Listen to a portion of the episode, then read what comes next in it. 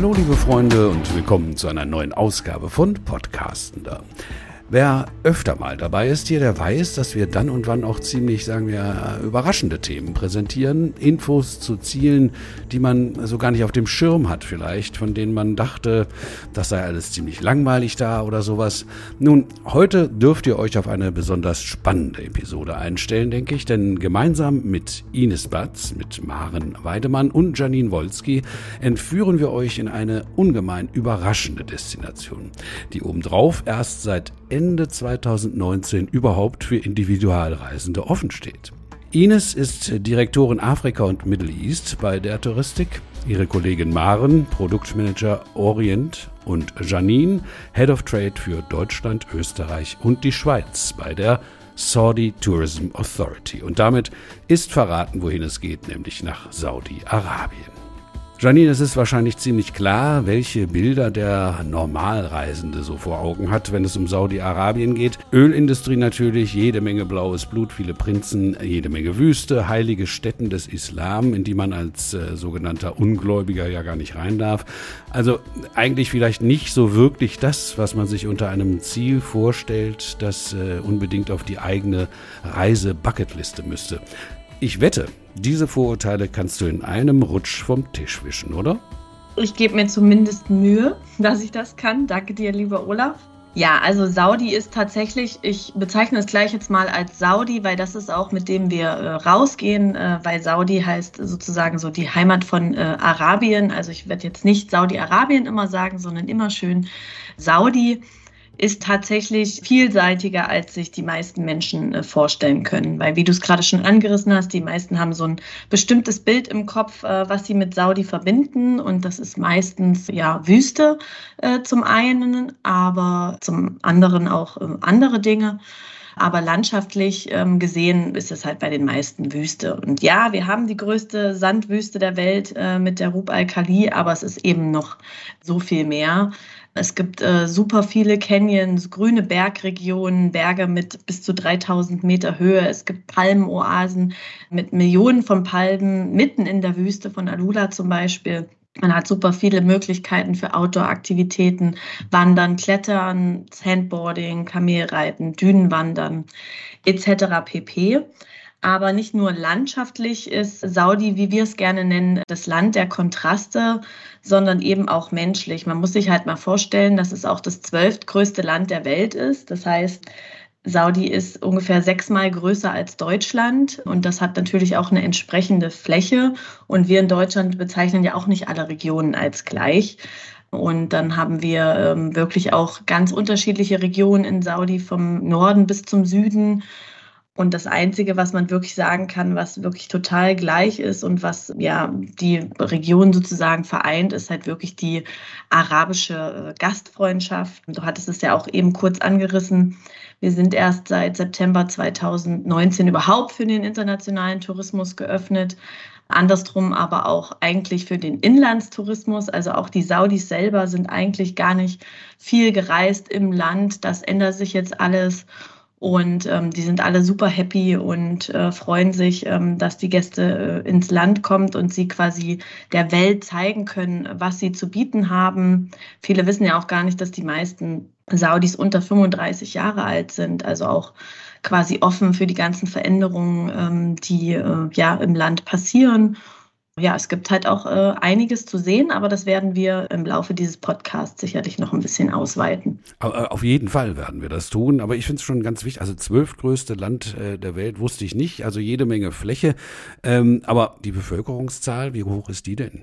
Wir haben ungefähr 35 Millionen Saudis. Also wenn man das dann auch gerade wieder mit Deutschland vergleicht, auf einer Fläche, die sechsmal so groß ist, haben wir knapp die Hälfte der Einwohner von Deutschland. Das ist natürlich schon extrem und zeigt dann halt auch nochmal die Weite des Landes, äh, wie weit es auseinandergeht und wie großflächig das verteilt ist mit Wüste und Natur.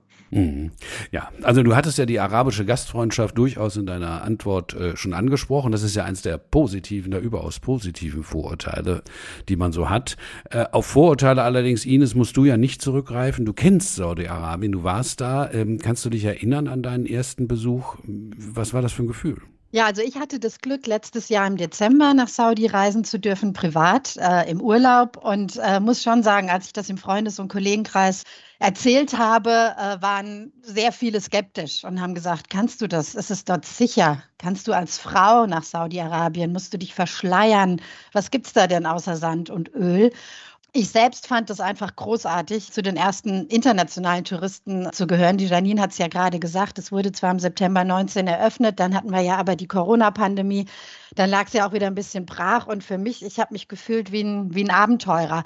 Weil wo gibt es es denn heute noch, dass es Destinationen gibt, die wirklich bis dato nicht geöffnet waren für den internationalen Tourismus. Ich war total neugierig und wollte mir einfach mein eigenes Bild machen. Und ich muss wirklich sagen, ich war total überwältigt von der Gastfreundschaft. Ich kann das nur bestätigen, was Janine sagte. Wir haben viele Begegnungen gehabt mit Saudis, die mir teilweise noch Gänsehaut bereiten. Ich war ähm, in einem Waschraum und da kam wirklich eine sehr, sehr alte Saudi-Oma, würde ich mal sagen. Also die war bestimmt in ihren 80ern und äh, wir haben uns die Hände gewaschen und dann guckt sie mich an und sagt, Tourist, Tourist? Und dann habe ich gesagt, ja, aus Deutschland. Und dann, dann hat sie mich angeschaut und sagte, Assalamu alaikum und welcome in einem ganz gebrochenen Englisch.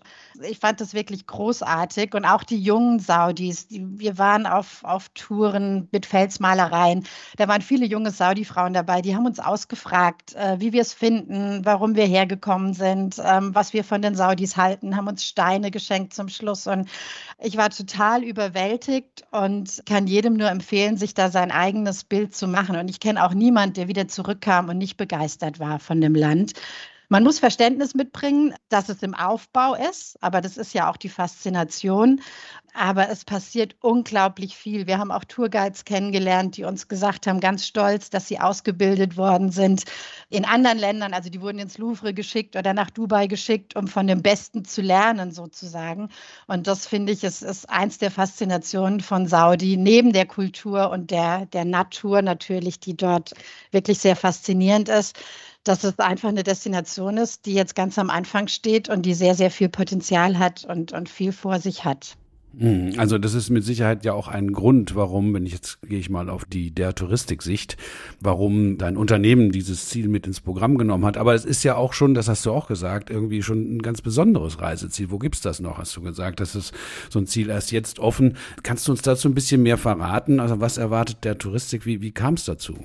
Also ich denke, die Der-Touristik ist schon bekannt dafür, dass sie ein breites Produktportfolio anbietet. Gerade die Marken Der Tour und Meyers Weltreisen stehen ja auch für Spezialistentum. Und als Orient-Spezialist war es für uns selbstverständlich, dass wir uns nach der Öffnung der Destination einfach damit beschäftigt haben und, und geschaut haben, passt es zu uns ins Portfolio. Janine und, und ihr Team haben da sehr, sehr viel Aufklärungsarbeit geleistet. Es gab viele Roadshows und Workshops, an denen wir auch teilgenommen haben wir sehen einfach das enorme Potenzial, was Saudi hat. Momentan hauptsächlich natürlich als Rundreisedestination, aber langfristig, das werden wir nachher sicherlich auch noch hören, wenn sich die Projekte am Roten Meer quasi öffnen und, und, und weiterentwickeln und, und bereit sind, dann ist das was ganz Großartiges, was uns da in die Hände gelegt wird. Und da war es klar, dass wir als der Touristik mit an Bord sein wollen auch von Anfang an eben die Destination mit pushen wollen. Und wie ich schon sagte, es ist ein Land, das öffnet sich. Ich bin persönlich der Meinung, Reisen bildet und man muss sich sein eigenes Bild machen. Und deshalb haben wir es ins Portfolio aufgenommen, weil das meiner Meinung nach zu einem Spezialisten einfach mit dazugehört. Hm. Also kann ich dir nur zustimmen, Reisen bildet. Aber äh, du hast angerissen äh, schon die, die Zukunftsvision, auf die kommen wir am Ende, passt ja ganz gut, am Ende die Zukunft.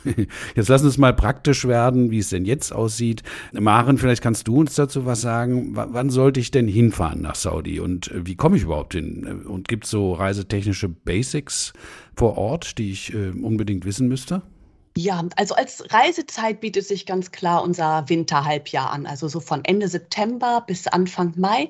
Dann hat man sozusagen die Sonnengarantie mit angenehmen Reisetemperaturen. Anreise ist ganz bequem ab Deutschland mit der Lufthansa nach Riyadh oder mit der saudischen Airline Saudia nach Jeddah oder Riyadh möglich. Die Flugdauer ist gerade mal ja, fünfeinhalb bis knapp sechs Stunden. Man kann auch mit der Gulf Air über Bahrain oder mit Emirates über Dubai fliegen. Also da gibt es verschiedenste Möglichkeiten. Die Zeitverschiebung ist aber noch eine Frage. Das sind im Winter gerade mal zwei Stunden, im Sommer eine Stunde. Und ein wichtiger Punkt ist immer das Visum. Also man braucht ein Visum, aber das kann man sich problemlos vorab online beantragen. Die Beantragung dauert nicht lange und es wird auch meistens in wenigen Minuten ausgestellt. Die Kosten sind aktuell noch relativ hoch mit rund 120, 125 Euro. Aber ich bin mir sicher, das wird sich vielleicht noch in der Zukunft ein bisschen vereinfachen, beziehungsweise ein bisschen billiger werden. Ja, und ein anderer wichtiger Punkt, Ines hat es ja gerade schon angesprochen, so ein bisschen. Frage ist ja immer, wie kann ich reisen? Wie kann ich als Frau reisen? Was muss ich da beachten? Und da ist ganz wichtig, es muss sich niemand verschleiern. Das Einzige ist, dass wie in allen anderen arabischen Ländern auch man sich entsprechend der Kultur dezent kleidet, nicht so freizügig und als Frau eben ja Arme, Beine, Schultern, Dekolleté einfach bedeckt hält. Und dann ist man eigentlich schon bestens ausgestattet. Hm, also das ist ja immer, du sagst es und Ines sagte das auch, immer wieder die Frage, die Rolle der Frau dort, aber äh, das haben wir jetzt eigentlich positiv beantwortet.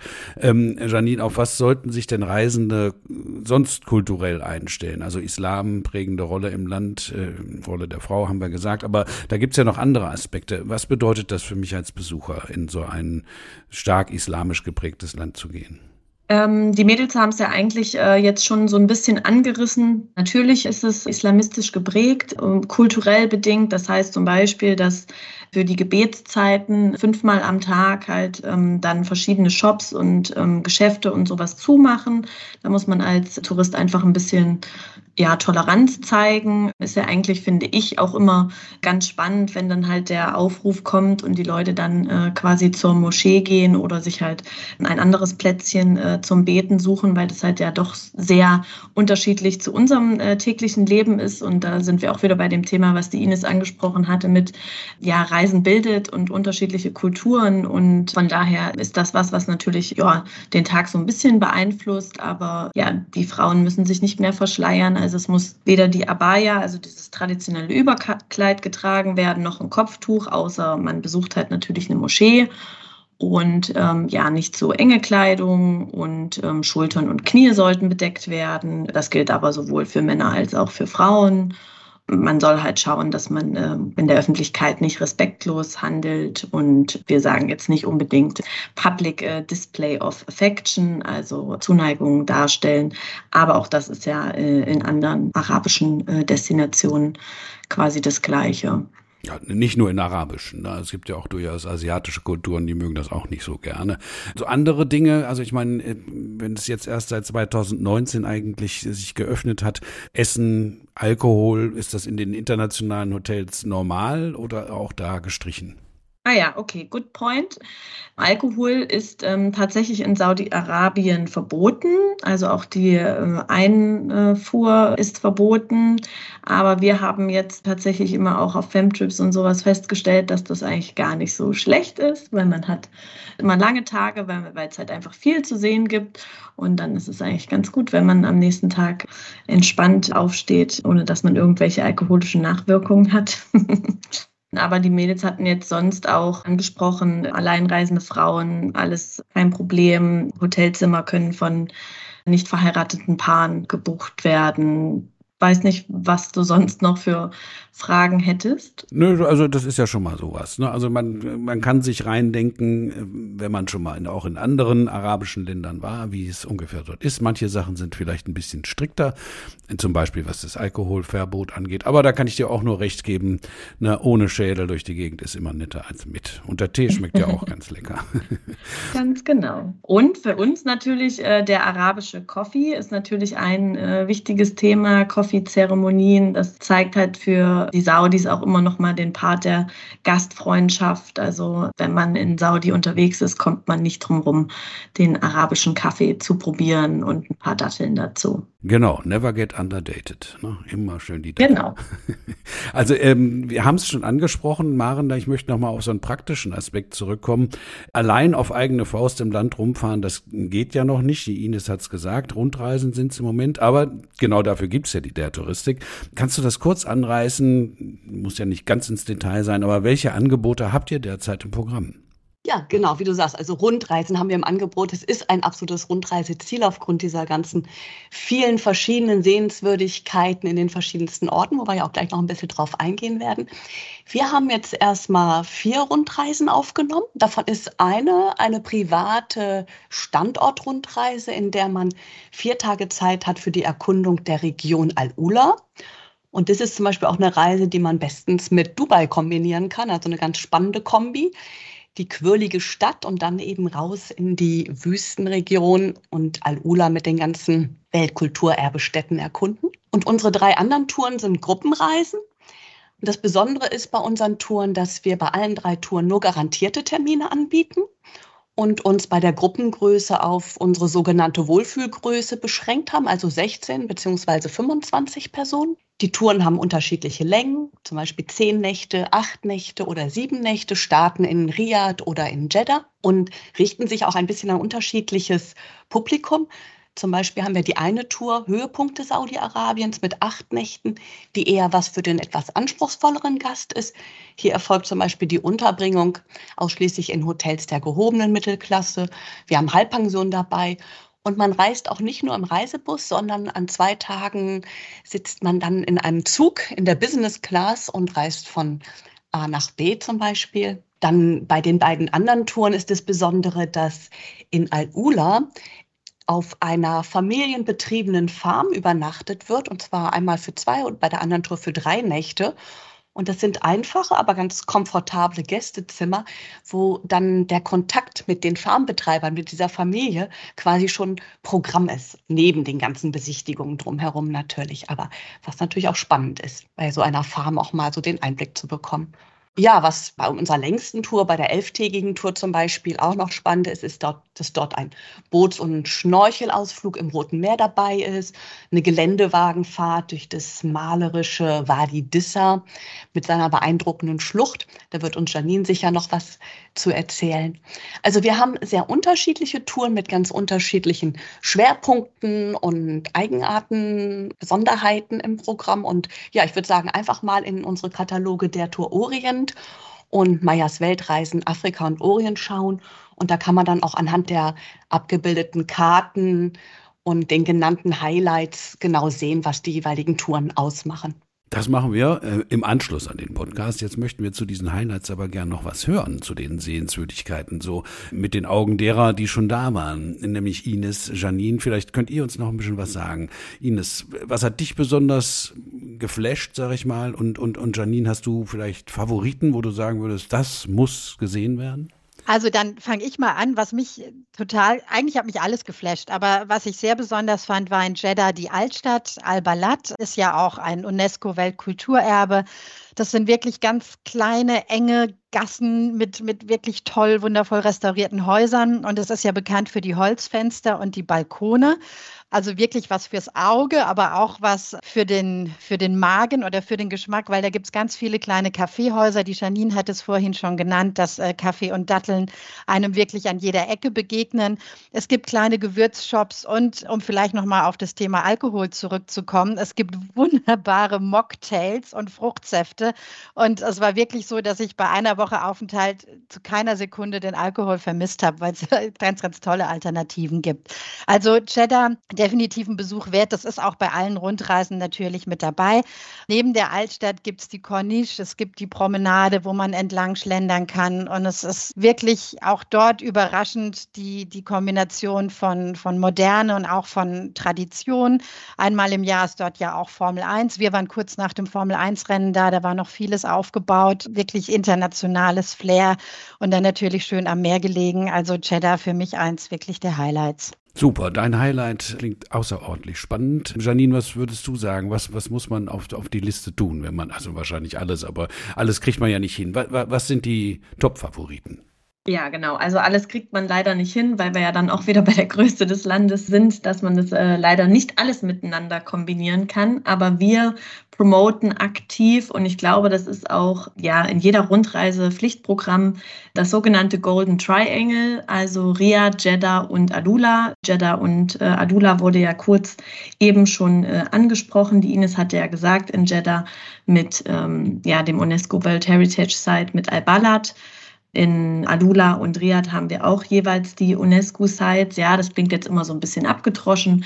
Man muss die UNESCO-Sites sehen. Das ist ja nicht so ein wirklicher Geheimtipp, aber es ist ja dadurch, dass Saudi generell irgendwie noch insgesamt ein totaler Geheimtipp ist, ist das natürlich ähm, ein Must-See gerade in Riyadh hat man halt so diesen schönen Kontrast zwischen ja Moderne äh, mit den Wolkenkratzern, mit der mit der Skyline. Man kann in das Kingdom Center in den 99. Stock hochfahren und hat dann einen super Ausblick auf die Stadt. Man hat natürlich auch viele Unternehmen dort angesiedelt, aber man hat halt auch zum Beispiel die Tradition mit äh, Deria, was der Geburtsort eigentlich des ersten saudischen Staates ist, auch UNESCO World Heritage Site seit 2010.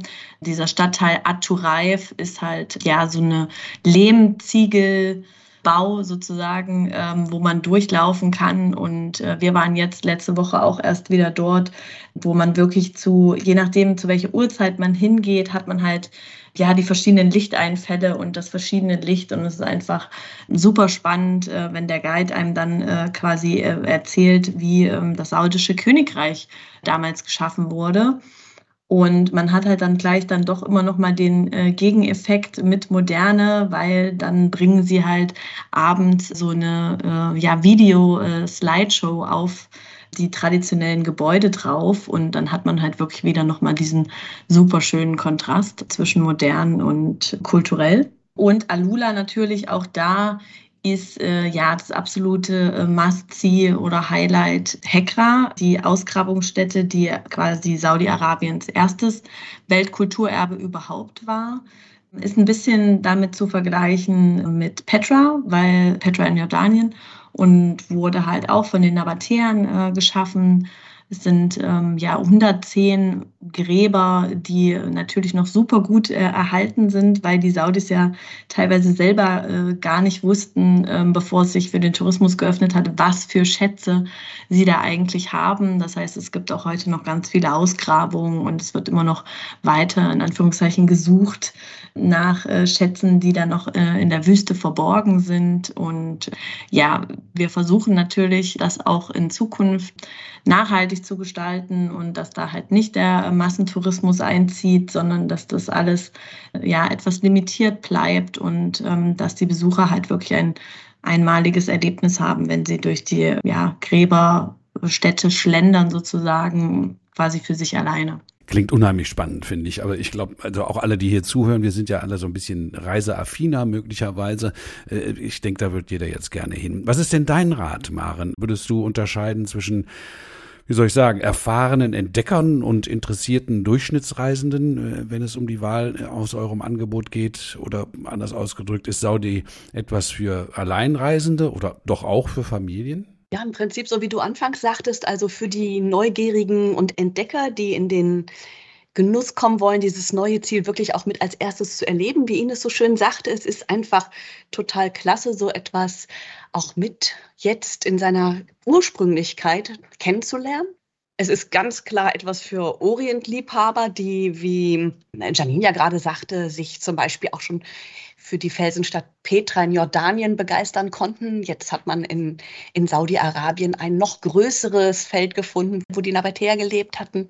Also jeder, der sich in irgendeiner Form für den Orient begeistert hat, für den ist Saudi-Arabien ganz sicher ein tolles, spannendes Ziel. Ich würde jetzt sagen, es ist, sind unsere Touren bestens geeignet für Paare, für Alleinreisende oder Freunde, die zusammenreisen wollen. In Zukunft wird es ganz sicher auch noch Angebote geben für Strand- und Wellnessurlauber und dann auch entsprechend vielleicht noch eher eben auch für Familien. Aber vielleicht kommt da die Janine gleich nochmal zu, mitzuteilen, was also in Saudi-Arabien noch geplant ist. Aber wie gesagt, also ich würde sagen, momentan absolute Rundreise, Gäste und da jedermann entsprechend der Tour, entweder der Abenteuerlustigere oder eben jemand, der es ein bisschen gediegen haben will, aber trotzdem jetzt äh, dieses Land kennenlernen will. Ja, also äh, du hast es gesagt, also die Janine muss noch was zur Zukunft sagen. Das haben wir ganz am Anfang ja schon angerissen. Äh, ich wollte noch kurz loswerden, dass wir äh, Links zu weiterführenden Infos im Web wie immer unten in den Show Notes auflisten werden. Also aber jetzt, wie gesagt, nochmal zu euren Plänen, Janine. Familienfreundliche Urlaube am Strand, okay, aber was ist die Vision für die Zukunft? Besonders natürlich in Sachen Tourismus. Wohin soll es gehen? Genau, also wir haben jetzt, glaube ich, ja schon ganz gut äh, eruiert, dass äh, Saudi jetzt schon eine ganze Menge zu bieten hat, aber natürlich sind wir noch lange nicht am Ende und da ist noch einiges geplant, weil als entschieden wurde, dass Saudi sich für den Tourismus öffnet im September 2019, wie wir ja schon gesagt hatten, ist die sogenannte Vision 2030 ins Leben gerufen worden, was halt für Saudi quasi bedeutet, sich unabhängiger äh, vom Öl zu machen und äh, große Pläne für für, den, für die Tourismusetablierung im Land anzustreben. Also Saudi ist wirklich das Land auf der ganzen Welt, was am meisten in den äh, Tourismus investiert. Wir sprechen hier tatsächlich von äh, Billionen, die Saudi investiert und ist dementsprechend auch das am schnellsten wachsende Tourismusziel der G20-Staaten, wurde jetzt äh, letztens verkündet. Das heißt, wir haben Entwicklungen innerhalb des Landes, wie jetzt zum Beispiel Riyadh soll grüner werden. Es gibt halt äh, viele Baumpflanzungen, weil es halt doch schon in der äh, Wüste gelegen ist und das einfach ein bisschen grüner gemacht äh, werden soll, um halt auch die Luftqualität zu verbessern ja, die Temperatur äh, vielleicht ein bisschen zu regulieren, dass es dann im Sommer nicht so warm ist. Das sind aber halt dann auch nicht die sogenannten Gigaprojekte, weil die gibt es auch im Rahmen der Vision 2030 und ein sehr wichtiges Projekt, äh, gerade weil wir das eben äh, kurz angesprochen haben mit dem Sun and Beach Produkt quasi, ist das sogenannte Red Sea Project und Amala was halt quasi den, den Han Beach Tourismus oder auch den Luxustourismus in Saudi-Arabien einfach nochmal auf eine neue Ebene setzt. Also das wird quasi ein Projekt, was man durchaus mit den Malediven vergleichen kann. Es wird aus 90 Inseln bestehen wir haben angefangen, die ersten Hotels zu bauen und die ersten Hotels machen tatsächlich auch nächstes Jahr schon auf. Das sind Ritz-Carlton, St. Regis und Six Senses, um nur mal kurz mit ein paar äh, Luxus-Brands um mich zu werfen. Das ist aber alles unter dem äh, Nachhaltigkeitsfaktor. Das hatte ich ja vorhin schon mal kurz im Rahmen mit Alula angesprochen. Also das heißt, dass wir da auf erneuerbare Energien gehen und dass es halt äh, sogar regenerativ ist, also quasi den Ort besser zu machen, als man ihn vorher vorgefunden hat. Es werden 70 Prozent der Inseln wahrscheinlich gar nicht erschlossen werden, um das halt äh, natürlich zu belassen. Und aber auf den äh, restlichen Inseln entstehen halt äh, 14 äh, Luxushotels sowie auch einige im Land, wie jetzt zum Beispiel das Six Senses. Das wird so ein Dünenresort, was uns, finde ich, natürlich einen relativ großen Vorsprung oder äh, Vorteil gegenüber den Malediven gibt weil man halt sowohl den Inselfaktor hat und aber auch, wenn man quasi schon dabei ist, den Inselkoller zu kriegen, ist man auch schnell dann wieder an Land und kann halt im Land auch einiges erleben. Ein weiteres Gigaprojekt ist sicherlich, weil das halt auch eine große Medienaufmerksamkeit äh, bekommt, Neom im äh, Norden des Landes, in der äh, Tabuk-Region. Neom umfasst verschiedene äh, unterschiedliche äh, Einzelunterprojekte, will ich sie mal nennen, noch. Und das ja am meisten in den Medien publizierteste ist sicherlich The Line eine Stadt, die in Form einer Linie gebaut werden wird, äh, vollständig verglast. Und es soll da so ein richtig internes Ökosystem eigentlich werden, dass die Leute quasi theoretisch diese Stadt nicht verlassen müssen, weil alles, was man zum Leben braucht, innerhalb kürzester Reichweite ähm, für die erreichbar ist. Trojena ist ein Projekt im Rahmen von NEOM, wo ja jetzt auch bekannt gegeben wurde, dass Saudi die Winterspiele hosten wird, äh, die asiatischen Winterspiele, was man sich sicherlich auch vor einigen Jahren niemals hätte vorstellen können. Aber es ist in der Tat so, dass es Regionen in Saudi gibt, wo es schneit. Auch das ist sowas, was äh, viele sicherlich niemals gedacht hätten. Ja, es gibt halt auch Kedia, äh, wo Vergnügungsparks entstehen, weil Ines hatte ja vorhin zum Beispiel die Formel 1 angesprochen. Die wird früher oder später wahrscheinlich von Jeddah nach äh, Kedia umziehen, weil das so das Entertainment- und Sportzentrum des Landes werden soll, ein bisschen außerhalb von Riyadh. Aber auch das eben schon angesprochene Diria zählt zu den Gigaprojekten und wird noch weiterentwickelt. Wir haben da jetzt zum Beispiel auch gerade gestartet die Deria Season. Das ist quasi eine, ja, wie so eine Art Festival, was es auch schon in Jeddah gab, was es auch schon in Riyadh gab, um halt auch nochmal diesen Entertainment-Faktor von Saudi zu sehen, weil bis vor einigen Jahren war das natürlich ja gar nicht möglich mit Konzerten. Und jetzt hostet Saudi das größte elektronische Festival der Welt mit Middle Beast äh, was jetzt auch wieder Anfang Dezember in Riyadh ist, äh, mit bis zu 500.000 Gästen. Das ist halt größer als Coachella und das ist halt auch sowas, was die Leute in Verbindung mit Saudi überhaupt nicht auf dem Schirm haben. Also, da kommt noch einiges. In der Tat. Also ich glaube, mit Fug und Recht kann man sagen, dass das eine richtige Öffnung ist. Ich finde tolle Pläne, super spannend und wenn das alles dann auch noch mit diesem Nachhaltigkeitsaspekt und alternativer Energieversorgung gekoppelt ist, wie es ja bei euch ist, dann kann man eigentlich nur sagen, super, Hut ab. Äh, das ist ein Ziel, wo wir hin müssen. Ich danke euch dreien für diese wirklich spannenden, tollen Infos zu einem neuen Ziel bei der, der Touristik Saudi. Äh, Janine, viel Glück euch und äh, euch unter den Kopfhörern. Schönen Dank für euer Interesse und ich hoffe, ihr seid auch beim nächsten Mal wieder dabei. Tschö. Danke. Tschüss. Danke. Tschüss.